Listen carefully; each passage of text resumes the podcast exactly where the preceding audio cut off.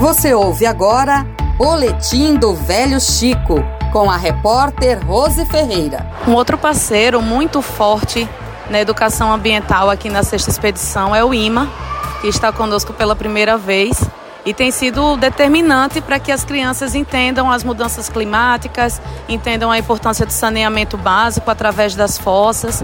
E nós vamos conversar agora com Gabriela Cota, ela que é assessora ambiental de clima da, do IMA, do Instituto do Meio Ambiente de Alagoas.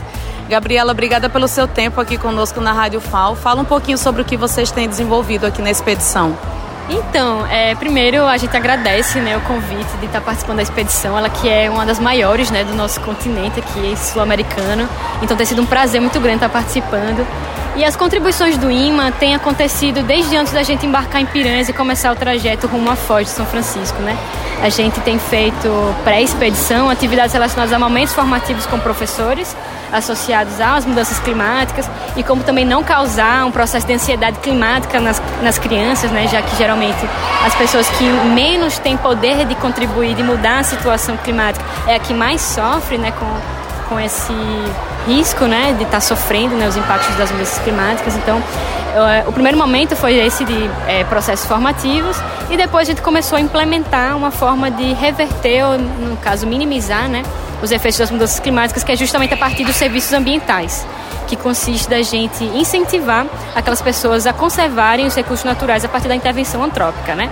Então, a partir do momento que a gente entende a natureza como fornecedora de serviços ecossistêmicos, quando o ser humano intervém para que a natureza continue realizando sua função, isso vira um serviço ambiental. E aí a Fossa Jardim acaba sendo um serviço ambiental a partir do momento em que a gente é, ressignifica a maneira como o nosso dejeto é tratado. Né? Se por um lado a fossa comum, né, convencional, ela tem a proposta justamente de sumir com aquilo ali, a gente não quer ver, não quer sentir esse cheiro, né? Então a gente esquece que existe a fossa, a gente esquece que para onde está indo nosso cocô, né? Para o caso da Fossa Jardim, é, por outro lado, a proposta é tratar esse material de forma que a água, né, a parte líquida que vem, que, que é gerada né, junto com é, a descarga, né, o processo de descarga, seja tratada e reutilizada pelas bananeiras. Né? Então, o, o caminho que o coco faz da privada até chegar na atmosfera é movimentado né, pela Fossa Jardim. Então, a partir do momento que o cocô entra na câmara de pneus, né, ela é a parte ruim, digamos, do cocô, ela é fermentada, né, a fermentação anaeróbica. Então, o líquido que escorre entre os pneus acaba sendo, é, acaba ascendendo, né, por capilaridade. Então, ao invés de infiltrar, ela sobe, né. E justamente quem faz esse processo de subir, fazer com que a água suba, é justamente a bananeira, já que ela é uma forte bomba d'água, né. Ela faz com que a, a água suba e no processo de evapotranspiração, que é importante para a manutenção do ciclo da água, ela acaba colocando de volta para o sistema essa água que entrou pela privada suja, retorna para o sistema limpa, né? Então a gente acaba falando para as crianças, né? Vocês sabiam que a banana sua também, como a gente sua? Que é uma forma mais simples né, de falar para elas o que acontece, né? Então é mais ou menos isso que a gente tem feito. A ideia é que as contribuições do IMA não parem agora, dia 30 de novembro, elas continuem pós-expedição também.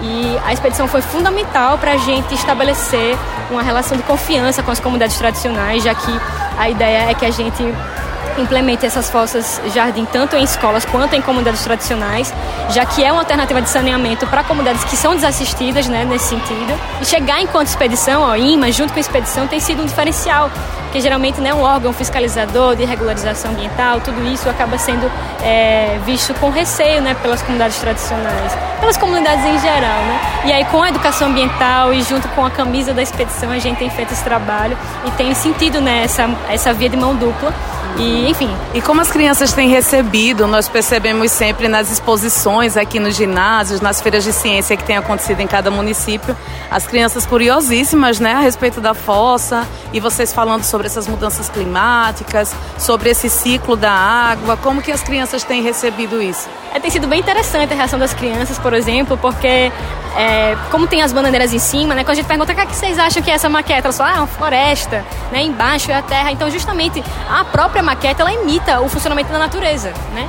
Então, quando elas percebem né, que a função da fossa não é de ser uma coisa à parte da casa, né, uma coisa que pode realmente fazer parte do cotidiano delas e não ser, é, não ter cheiro ruim, ainda gerar banana, né, tem sido muito interessante a gente ver a reação delas e é de espanto, assim, nossa, isso aqui é uma fossa e eu posso comer essa banana? Que bom, obrigada pela sua participação, Gabriela. Rose Ferreira para o Boletim do Velho Chico na Rádio FAO.